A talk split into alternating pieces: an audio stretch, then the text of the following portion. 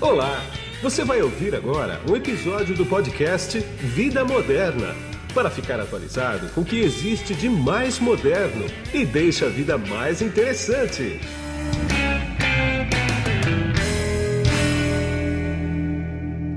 Olá, você que se conectou aqui no podcast Vida Moderna. Você, não sei se você vai estar me vendo ou me ouvindo nesse podcast aqui.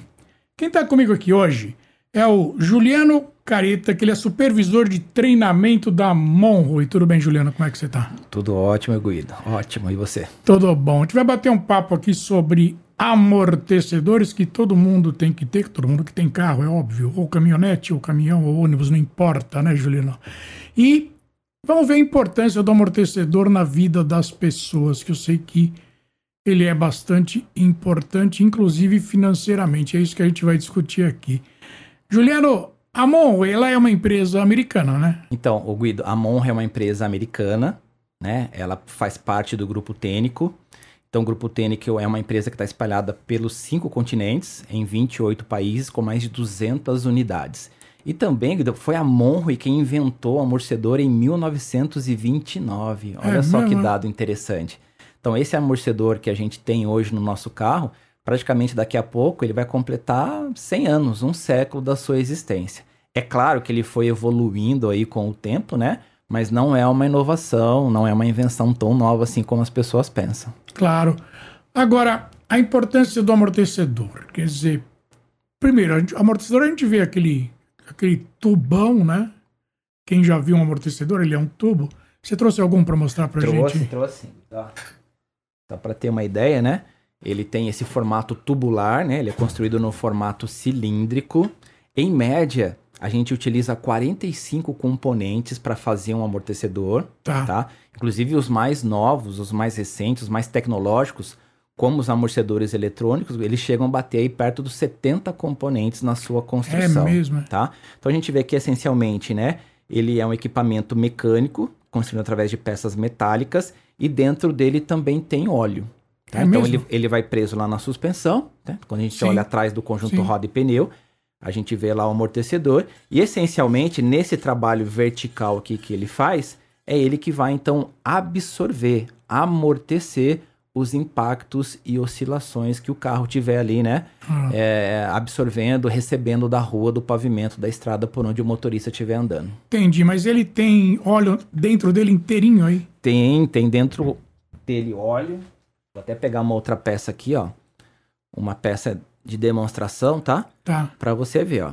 Então, basicamente, a gente tem a mesma construção, né? Só que aqui ele tá em acrílico e dentro dele eu tenho óleo. E o óleo aqui dentro, ele é muito importante, Sim. porque é ele que determina a carga de um amortecedor. Tá. tá? Então, hoje, por exemplo, a Monra ela fabrica cerca de 1.200 amortecedores diferentes. E cada amortecedor ele vai ser desenvolvido seguindo rigorosamente as características do carro. Sei. Tá ok? Tá ok? Então, para cada válvula, para cada válvula por onde passa o óleo durante a movimentação do amortecedor, eu vou ter uma configuração diferente. Por isso que amortecedores, eles podem até ser parecidos. Você olha fisicamente assim, são É, redondos, têm é o mesmo igual, tamanho, têm a mesma, o mesmo diâmetro, né? Então, Sim, visualmente, eles são parecidos.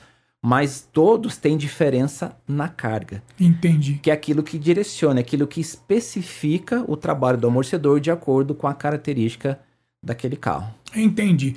Agora, o amortecedor, ele é um componente do carro que ele serve não só para reduzir a sensação de impacto, porque impacto vai haver de qualquer maneira, né? Mas segurança também, né? Quer dizer, qual é, que é a importância da segurança de um amortecedor num automóvel, por exemplo? Na curva, ele, ele deve ser fundamental, né? A sua pergunta é fantástica, por quê? Primeiro a gente tem que recordar e a gente tem que enfatizar isso, porque trata-se de uma mudança de cultura, e a gente pensar que o amortecedor é um componente de segurança.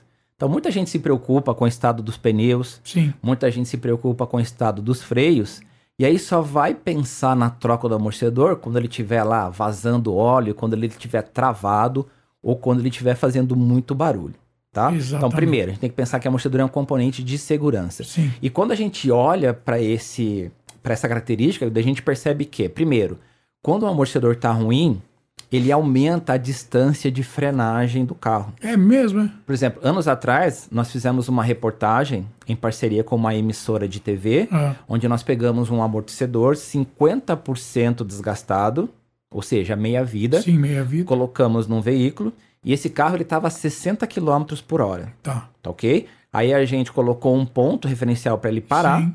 Né? E aí, comparado com um carro equipado com amortecedor, inclusive era o mesmo carro, tá, Guido? Sim, a gente sim. não mudou, Tá, não teve variação na característica do veículo, a gente só mudou o amortecedor. tá. Então, o carro equipado com amortecedor desgastado, ele aumentou a distância de frenagem em 1,20m. Isso um carro É, rodando é uma enormidade. a 60 km. E aí é diretamente proporcional, porque Claro. quanto maior a velocidade, maior será Claro. esse distanciamento. Claro. Então muita gente acha que ah, eu ando com esse carro só na cidade. É aí É. que o amortecedor ele vai fazer diferença. Por quê? Numa parada no semáforo, num congestionamento, numa pessoa que atravessa a Sim, rua, você sim. precisa ter essa parada mais imediata. Um- Uma outra questão também que eu quero enfatizar. Mas o que, que faz ele, ele andar tanto assim? O que mais? acontece? Uma das características do amortecedor desgastado é fazer com que o pneu ele fique pulando. Ah, rapaz, é mesmo? é? Exatamente. Ah. Então, é, vocês mesmos que estão nos ouvindo nós- ou nos assistindo, quando você olhar para um carro e perceber que o pneu ele fica pulando em relação ao asfalto, é problema de amortecedor. Entendi. Ele fica parecendo uma bola de basquete. É, é, eu já reparei isso. Exatamente. Ah, Quando o amortecedor tá muito ruim, até fácil para qualquer leigo identificar, cara, É. aquele carro ali tem um amortecedor que tá com problema. Então, com essa característica do pneu ficar pulando, que acontece? Ele vai demorar mais para parar. Sim. E aí, dependendo da velocidade, quanto maior for essa velocidade, maior será esse distanciamento. Entendi. Você falou uma coisa que agora que me deu um gancho. É o seguinte: quanto dura um amortecedor, independente do piso dele? Vocês devem ter feito um- algum estudo já para ver uma média Sim. de utilização e, teoricamente, quanto dura um amortecedor quando é bom trocá-lo, né? Sim. Como é que é isso? Bom, vamos apenas lembrar que a vida útil do amortecedor ela vai depender das condições de uso. Sem né? dúvida. Então, É. só fazendo aquela continha rápida, É. se o motorista ele é um motorista cuidadoso, ele cuida bem do carro dele, ele passa por buracos ou lombadas numa velocidade baixa, a tendência é que esse amortecedor dure mais. Tá. né? Do outro lado, a gente tem uma situação totalmente diferente. Se o motorista for um cara que não tem cuidado, passar em buraco com alta velocidade, enfim, aí o amortecedor vai durar menos Sim. né? Então a gente vai, a gente não tem muita referência nesse sentido, porque vai depender das condições de uso. Claro. Só que aí nós fizemos um teste, inclusive lá na fábrica, né? Eu participei desse teste, fico bastante à vontade para falar dele, é que um amortecedor ele abre e fecha 2.600 vezes por quilômetro rodado. Ô, louco, tudo Então a isso. gente colocou um sensor no amortecedor, Ah. né? E aí rodamos com carro de linha leve, carro de passeio, que cada um de nós, né, Sim. usamos, utilitário, caminhonete, picape, colocamos até em caminhão, Guido, tá? Tá. E aí chegamos a essa média. Aí andamos em pista boa, pista ruim, pista de terra, pista de paralelepípedo. A gente jogou tudo isso numa planilha Sim. e extraímos dela a média. Sim. A média deu exa- exatamente 2.602 vezes. Para arredondar e para facilitar a conta, a gente fala que o amortecedor, em média, ele se movimenta 2.600 vezes por quilômetro. Aí, quando a gente projeta que um amortecedor ele dura em torno de 40 mil quilômetros, Hum. a gente pode assegurar que aquela peça se movimentou mais de 104 milhões de vezes. Então, assim como um pneu se desgasta, Sim. assim como uma pastilha se desgasta, Sim. o amortecedor também tem o seu desgaste. Pois é, ninguém pensa, né? O pneu você olha, vê que o pneu tá tá ficando careca. O freio você sente na pastilha e no pedal, né? Que ele começa a afundar, começa a ter que pisar, ele vai mais, o- aumenta o curso dele, você já leva para ver o que tá acontecendo. O amortecedor só leva quando já estourou tudo, né, cara? Impressionante. Tem um tal do batente, quando eu troco o amortecedor, eu troco o batente também. O que, que é? É o que segura o amortecedor? O que, que é o batente? É, essa é, só voltando um pouquinho à questão, né? é- é- isso que você disse é muito importante. Por quê? Porque as pessoas só pensam em trocar o amortecedor quando ele estiver vazando óleo, Pois é. né? Então ele olha, muitas vezes ele leva o carro para trocar o óleo do motor. É. Aí quando lá o mecânico levanta o carro no elevador, ele olha por debaixo e vê que o tubo do amortecedor está todo melado. Sim. Ou quando o amortecedor trava ou quando ele faz barulho, Sim. né? Então são, são situações em que o amortecedor já está extremamente danificado. Né? Sim. Então, a Aquela gente- batida seca num buraco, por Sim, exemplo, é, é sinal de é desgaste. sinal é. de que precisa trocar. Sim, é sinal. Então a gente precisa desconstruir essa, essa ideia de que amortecedor só precisa ser trocado quando ele tiver nessas três condições: Sim. vazando, com é, travado ou produzindo ruído. Né? Então sempre a nossa recomendação Guido, é que o motorista leve regularmente o carro no mecânico de confiança, né, para que ele faça uma avaliação e aí sim possa mapear em que condição o amortecedor, né, ele tá, ele tá tendo ali no, no carro. E sempre que detectar um desgaste, aí a troca ela deve ser imediata. né? Então isso é muito importante. É porque o, ninguém. Não tem manutenção um amortecedor, né? Não. E por que, que eu te perguntei isso? Porque eu já vi querendo gente vender amortecedor recondicionado. Quer dizer, dá para recondicionar o amortecedor? Olha, se a gente for analisar, daria para recondicionar. Só Ah. que aí, Guido, a gente tem que, teria que trocar 90, 95% dos componentes do amortecedor. Sei. A gente teria que construir ele de novo. Então pensa no trabalho que dá, por exemplo, eu recolho a peça que está numa oficina, que É. já está usada, eu trago para a fábrica, aí eu vou ter que fazer uma análise para descobrir o que tá bom, o que tá Sim. ruim, Sim. e aí cada amortecedor vai trazer um cenário é diferente claro. tá? Aí eu vou ter que desmontar esse amortecedor, trocar tudo aquilo que tiver ruim, fechar novamente, pintá-lo, colocar. É muito mais rápido e mais barato, inclusive, Sai mais você caro. fazer um amortecedor novo. É, sai mais caro, É. né? Porque não tem escala, né? Não Exatamente. tem- E hoje, Guido, só para você ter uma ideia, quem fabrica amortecedor hoje no Brasil tem que estar regulamentado pelo Inmetro, Sim. tá? E aí o que acontece? Esse pessoal que diz que recondiciona amortecedor, Não. Aí né? o Metro não vai nem passar lá para ver Não. o que, que ele tá fazendo, né? Muita gente, muita gente que, que diz que recondiciona amortecedor apenas pintam a peça. Olha. Então eles mudam, eles, eles dão uma maquiagem, É. eles mudam o é aspecto perigoso, visual. né? Sim, com certeza. A gente que né, visita muitas lojas, a gente tem É. contato muito com o mercado, às vezes eu recebo vídeos pelo WhatsApp É. em que o mecânico levantou o carro no elevador, sem desmontar o amortecedor mesmo, ele tá lá com a latinha da tinta em spray, ele Sim. tá pintando lá o amortecedor Tá para vender lá pro, pro motorista, né? Te- Tem outras pessoas que dizem que trocam o óleo Do do amortecedor. amortecedor. Só que esse óleo é especial, tá? Ele é um Sim. óleo de base mineral, Tá. ele tem alguns aditivos químicos que controlam a viscosidade do fluido, Sim. independente da temperatura, tá? Entendi. Mas a gente já pegou amortecedor também recondicionado no mercado, que o cara lá colocou óleo de cozinha. Tá brincando. É mesmo? Óleo de cozinha? Óleo de cozinha. E olha, co- e olha que o óleo hoje tá caro, né? Então, É.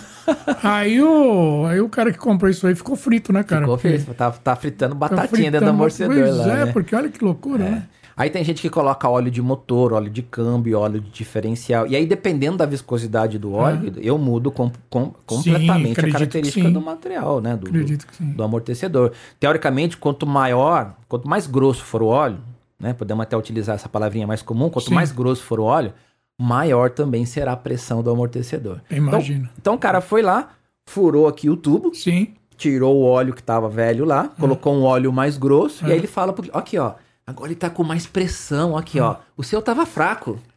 Entendeu? O seu tava fraco. É, eu, óleo eu, mais grosso. eu abri e fechava com muita facilidade. Agora ó, ele tá mais pesado, agora ele tá mais forte.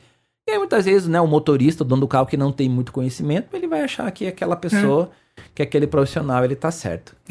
Agora, eh, você falou que o que o amortecedor foi tem quase 100 anos, né? 1929 a invenção do amortecedor, né? 1929. Quer dizer, ele é do jeitinho que é desde 1929? Não, quando ele foi lançado em 29, ele É. parecia muito aquela mola de porta que existia antigamente. Ah, Sei, sei, sei. né? Você prendia na parte de Isso, cima da porta. Então, quando você abria a porta, É. na hora de retornar, ele controlava o movimento de retorno da porta. Era muito parecido, com Parecido, aquele modelo. é.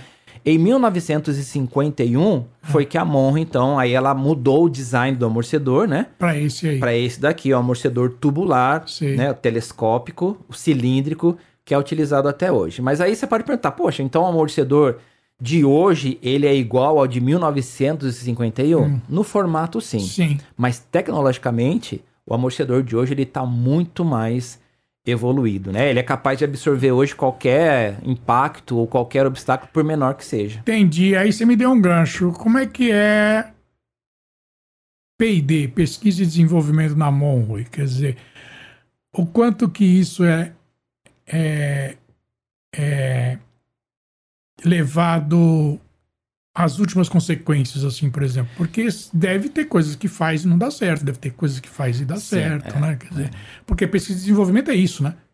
Então, é, tudo isso começa falando para você que nós da Monre, nós somos fornecedores originais para a montadora. Sim. Né? O nosso produto Sim, é sim, original, é, né? é. Então, por exemplo, quando a montadora vai, lá, vai lançar um carro novo, É, né? Ela passa pra gente as características desse carro. tá. Olha, vai ser um carro assim, vai ser um carro sabe, vai ser um SUV, vai ser um, um carro de entrada, Sim. vai ser uma picape, a largura, comprimento, distância entre eixo, que tipo de suspensão, enfim, Sim, claro. vários, várias informações, né? E a gente começa a trabalhar em cima disso. Então a gente consegue criar já uma primeira concepção do que vai ser o amortecedor. Tá. Até aí, vamos dizer que seria uma parte fácil. O grande problema nessa história vai ser o quê? Achar uma combinação de válvula Tá. que seja específica e que possa trazer maior desempenho para aquele veículo. Entendi. Entendeu? Então, por exemplo, eu posso citar para você, teve montador aí atrás que a gente foi desenvolver um amortecedor para um, um carro que eles recém haviam né, lançados. A gente montou 48 combinações diferentes de Olha. válvula. Então, É. o que, que acontece? A gente tem um ônibus, um laboratório móvel, Sei. que a gente vai até o campo de prova da montadora. Sei. Então a gente tem um amortecedor que é um protótipo. Sim. Ele é um amortecedor que você consegue abrir ele, né? Ele é um desmontável. Então a gente cria lá, né, uma combinação de válvula, monta no carro. Tá. Aí o pessoal vai andar, né, os nossos engenheiros, vê o que acontece. junto com os engenheiros da montadora, eles vão andar para ver, para ter uma percepção do carro. Ah, não gostei do carro, o carro tá saindo de traseiro, o carro tá muito duro, o carro tá muito macio, carro tá rolando, né, que é Sim. a famosa inclinação É, na curva. é. Então aí o nosso pessoal vai lá, abre o amortecedor e aí muda novamente a configuração de válvula. Ah, volta pro carro e aí vamos tentar de novo. Sim, sim. Então, é- praticamente é, um, é uma construção de erros e acertos. A gente vai lá, vai montando, né?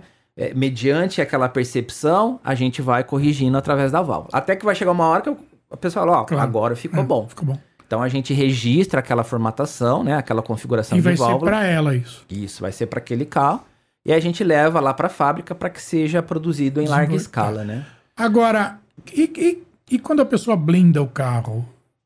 O amortecedor de fábrica aguenta a blindagem ou tem que trocar amortecedor também? Então, aí o que acontece? A gente vai ter, quando você blinda o carro, e dependendo dos níveis de, de blindagem, você tem pesos Diferentes. diferentes, né? Pesos que vão ali é, ser maiores do que o peso do carro original, É. tá? Então, teoricamente, o correto seria ter um amortecedor desenvolvido especialmente para aquele veículo naquela Sim, condição, tá? Sim, sim. E hoje, por exemplo, se você pegar, né, como a Monroe e outros fabricantes de amortecedores, eles não fazem nada para essa linha de blindado, tá? Então hoje, ele não, o, o motorista que tem um carro blindado, ele não tem muita saída. Ele vai comprar um amortecedor normal, né, de acordo com a configuração original do carro. E aí o que, que vai acontecer? Ele vai durar menos, né? Claro. Esse amortecedor que duraria 80 mil, ele vai durar 30, 40. É. Entendi. Né? Então ele vai ser Quer sobrecarregado. dizer, não existe então, ou, ou deve ser importado, amortecedor para carro blindado. Não. Isso não, não existe, né? Não existe. Não existe. Porque aí a gente teria que ver primeiro o peso de cada claro, carro, claro. né? É. Ah, esse carro aqui, ó, ele tá pesando X. E aí levar essa informação para dentro da fábrica para produzir É, um eu amortecedor te para ele. perguntei isso por quê? Porque eu, eu já tive carro blindado, né? Sim. E, e os mecânicos queriam falar que você precisa botar um, um um amortecedor para carro blindado. Aí eu me informei e falei, assim, cara, isso não existe. É. Amortecedor para carro blindado, né? Especificamente, não existe. Aí o cara queria convencer de qualquer jeito trocar o amortecedor. Eu falei, "Não, eu acho que não precisa muito, não. E agora, já que eu entrei um pouquinho em tecnologia, como é que, como é que ficam os carros elétricos? Porque o motor, o motor, não, os carros a combustão, eles têm um motor que pesam bastante, é o maior peso do carro, né? Na frente, os amortecedores sofrem mais do que os de trás, teoricamente, né? Ah, e o carro elétrico que não tem motor pesadão daquele jeito, como é, É. que é? Essa tecnologia da eletrificação, ele vai trazer vários desafios para nós, Ah. tá? Primeiro, é aquilo que você comentou. Essa adequação em relação ao peso do veículo. É, né? Então hoje, se você compara. A gente, a gente vai até colocar três categorias de carro. tá. Um veículo que, é, que tem um motor comum, a combustão. Sim, A gente vai ter o veículo híbrido. sim, o a híbrido gente, é. A gente vai É. ter o veículo elétrico 100%. É, Então eu tenho. Eu posso ter três modelos iguais de veículos. É o, é o mesmo carro A. Só que aí ele vai ter três motorizações. E aí É. eu vou ter três pesos diferentes. pois é. Então a gente vai ter que desenvolver um amortecedor específico para cada configuração. Então eu vou ter lá no meu catálogo, por exemplo, né, uma aplicação para um É. carro X cuja motorização ela é a combustão. Aí eu vou ter o carro X, o mesmo carro, Sim, com uma motorização para carro híbrido. tá. E também depois aí o terceiro modelo para um carro 100% elétrico. Então essa questão de variação de peso, ela influi bastante no desenvolvimento do amortecedor.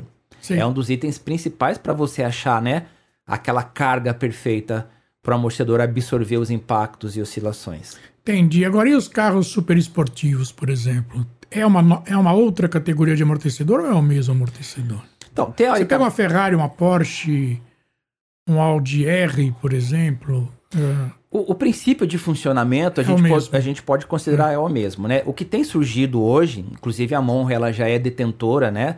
Dessa tecnologia, ela Hum. já fabrica, ela já vende. Aí nós temos amortecedores eletrônicos, Ah, tá. tá? Então, por exemplo, você pegar hoje uma McLaren, Sim. modelo LT765 Spider, na suspensão dela tem um amortecedor original Monroe, que é Ah. um amortecedor eletrônico. Que aí já é uma concepção totalmente É outra diferente. né? conversa, É uma né? outra conversa. No carro você tem que ter sensores, Sim. e aí você pode ter sensor de deslocamento, sensor de aceleração, você pode ter sensor de direção, né? Que ele vai ficar medindo qual é a angulação de esterçamento. E esses sensores, eles vão mapear em que condição aquele carro está andando. Se ele está em alta velocidade ou em baixa, se ele está Tá. andando numa pista boa ou numa pista ruim. E esses sensores, eles vão mandar essa informação para um software específico para Uhum. trabalhar com amortecedor que Tá. existe lá na ECU. Quem Tá. que é a ECU? É a unidade de controle eletrônico. Isso. Seria o computador de bordo, Sim. tá? Então, quando essas informações chegarem nesse software, o software vai gerenciar, vai transformar isso em algoritmo numérico, Sim. tá? E vai mandar esse algoritmo para o amortecedor. Tá. Então, quando o amortecedor receber esse comando do software que está na ECU, ele vai mudar a carga dele. então, Ah, eu vou sim. ter uma carga específica para cada condição, para cada momento de rodagem. Hora mais rápido, hora mais devagar, hora uma pista boa, outra numa pista ruim. Então, hoje eu vou ter o quê? É o que a gente fala, é o sexto sentido Sim. do motorista dirigindo Sim. tá? E para você ver o que é a, te- a tecnologia, né? Se você consultar as literaturas técnicas, É. eles dizem que uma suspensão eletrônica, ela já é eficaz com uma leitura dos sensores em torno de 20 vezes por segundo. Tá. 20 vezes por segundo. Sim, sim. O sistema desenvolvido pela Monro, ele faz uma leitura de 100 vezes por segundo. Hein? Cinco vezes mais do que as literaturas técnicas elas indicam. Então hoje você tem um nível de informação fantástico que permite que cada amortecedor ele tenha uma configuração diferenciada. Então você está fazendo uma curva, mesmo no eixo traseiro, você tem uma carga do amortecedor do lado esquerdo Claro. diferente do, Claro. do direito. Porque aí eu vou precisar ter uma resposta específica para cada corner, né? Para cada lado ali da roda. Então isso te dá um controle do carro fantástico, magnífico, Pois né? é. É uma coisa que nem se compara com a dirigibilidade atual. Sim. E aí, como é uma tecnologia nova, ela está saindo agora nos veículos premium, igual Uhum. você comentou, Sim. né? McLaren, É. Volvo, Mercedes, AMG Audi, BMW, e aí vai Vai embora, né? né? E aí vai. E aí a tendência, né, com a utilização dessa tecnologia, inclusive né, ela se tornando mais viável Claro, economicamente, baratear, né? barateada, né? É. Porque quanto mais você usa, Quanto custa um amortecedor eletrônico? olha, em média, se a gente pegar um amortecedor normal, né, um amortecedor comum, eletrônico, em média aí 6 mil reais, cada peça, Mil euros. Mil euros, em torno de mil euros. Não fabrica aqui no Brasil ainda. Ainda não. Não, a gente né? tem a fabricação nas nossas unidades de fora, né? Estados Unidos, na Europa, Sim, sim. na Ásia também a gente tem várias Sim, fábricas, né? Mas a gente tem apresentado agora esse projeto para as montadoras brasileiras, Ah, né? Para a gente ver em que momento a gente vai começar a É aplicar escala, isso. né? Tudo é escala, Tudo é né? Não escala. tem jeito. Tudo é escala. Né? E uma outra coisa também, a gente estava falando de tecnologia, é amortecedor eletrônico, né? Pois é. Ele pode ser aplicável num carro elétrico, totalmente, Ah, tá? Inclusive, nós já temos uma tecnologia, Guido, que pela movimentação do amortecedor, ó, é. esse atrito gerado aqui, ó, É. ele vai gerar energia para abastecer Ah, para a bateria. bateria. Como É. se fosse o É, freio o regenerativo, freio, é, né? é, que existe hoje, tá? Então hoje a gente já tem uma tecnologia suficiente para criar essa energia Sim. e levar ela para a bateria do carro. Então tem muita coisa Tem bacana muita que vai Vindo aí, né? que vai vir aí. Outra questão também que é importante salientar É. no carro elétrico, Ah, né, é o consumo de energia. Tá. Então você pode desenvolver uma baita tecnologia. Só que se ela consumir muita energia do carro, você vai tirar a autonomia do veículo. Exatamente. é. Entendeu? Então é uma coisa que não é tão viável assim. Então os nossos sistemas hoje, eles co- consomem na média 0,6 ampere de energia, que é muito É, pouco. É muito pouquinho, é. É muito pouco. Então ele passa a ser muito mais viável nesse sentido. Entendi. E uma terceira situação, Guido, é que os carros. Essa, é, para mim, é, é o desafio maior. É. Por quê? O carro elétrico agora, ele vai ficar essencialmente silencioso. Sim, vai aumentar a percepção de, de ruído, né? Barulho. Barulho. É. Então tem muita pecinha que faz barulho hoje, mas fica escondida atrás do barulho do É, motor. Exatamente, é. Entendeu? Ah, pra você isso vai ser bom. O cara vai começar a escutar barulho da batida do amortecedor, vai trocar antes. Tem que trocar, né? Tem que É, trocar, é. Então você vai ter que, claro, né? Você vai ter que ter uma, um ajuste muito equilibrado É. do amortecedor na suspensão. É. Né? Hoje lá na fábrica, a fábrica fica em Mojimirim aqui no Brasil. Tá Tá, pertinho. É, tá pertinho. São Paulo. A gente tem uma câmera anecoica. Ah. O que, Que é gente- isso, a câmera Nikon? É uma câmera que é totalmente. é, Como é que eu posso falar? Pressurizada, fechada. Ela é fechada no sentido de que evita qualquer tipo de ruído. Ah, que o entendi. ruído Tá, ela entre na câmera. tá, tá. tá? Então seria uma câmera tipo acústica, Tá, tá. né? Então a gente coloca esse amortecedor lá dentro, começa a funcionar ele, ele começa a abrir e fechar, e a gente coloca microfones de alta sensibilidade para medir, né, o nível, os decibéis que aquele amortecedor Entendi, produz, entendi. né, durante o seu funcionamento. Então, entendi. com o carro elétrico agora também, a tendência é que esse nível ele seja ainda menor Entendi, né? Para evitar que Claro. um ruído, um barulho, ele possa aparecer lá no carro elétrico. entendi. Pra gente finalizar, ah, você me deu um gancho aí que é o seguinte: amortecedor e suspensão trabalham em conjunto, né? Totalmente em conjunto. Um pode prejudicar o outro. Não pode? Você sabe que nos meus treinamentos, Guido, eu utilizo a figura da orquestra sinfônica, Tá, né? Então, o que, o que é a orquestra sinfônica? Ela tem a regência de um maestro, sim, né? Cada instrumento fica numa determinada posição sim. e para que esses instrumentos produzam um som eficaz, eles precisam estar afinados. Sim, A mesma coisa é a suspensão. Então, para ela funcionar direito, eu tenho cada componente fazendo o seu papel, Claro. como se fosse cada instrumento. é. tá? E aí, assim como lá na orquestra, os instrumentos de sopro ficam ali na frente, o de percussão ficam lá atrás, Sim, na suspensão cada peça tem que estar na sua posição ideal e também funcionando corretamente. sim. Porque quando uma peça se desgastar, sobrecarrega a outra. Aí Você tinha, cascata, tinha né? falado agora há pouco sobre o batente do amortecedor, né? Então sempre a gente recomenda que na troca do amortecedor se troque também os kits. Tá. O que, que é o kit?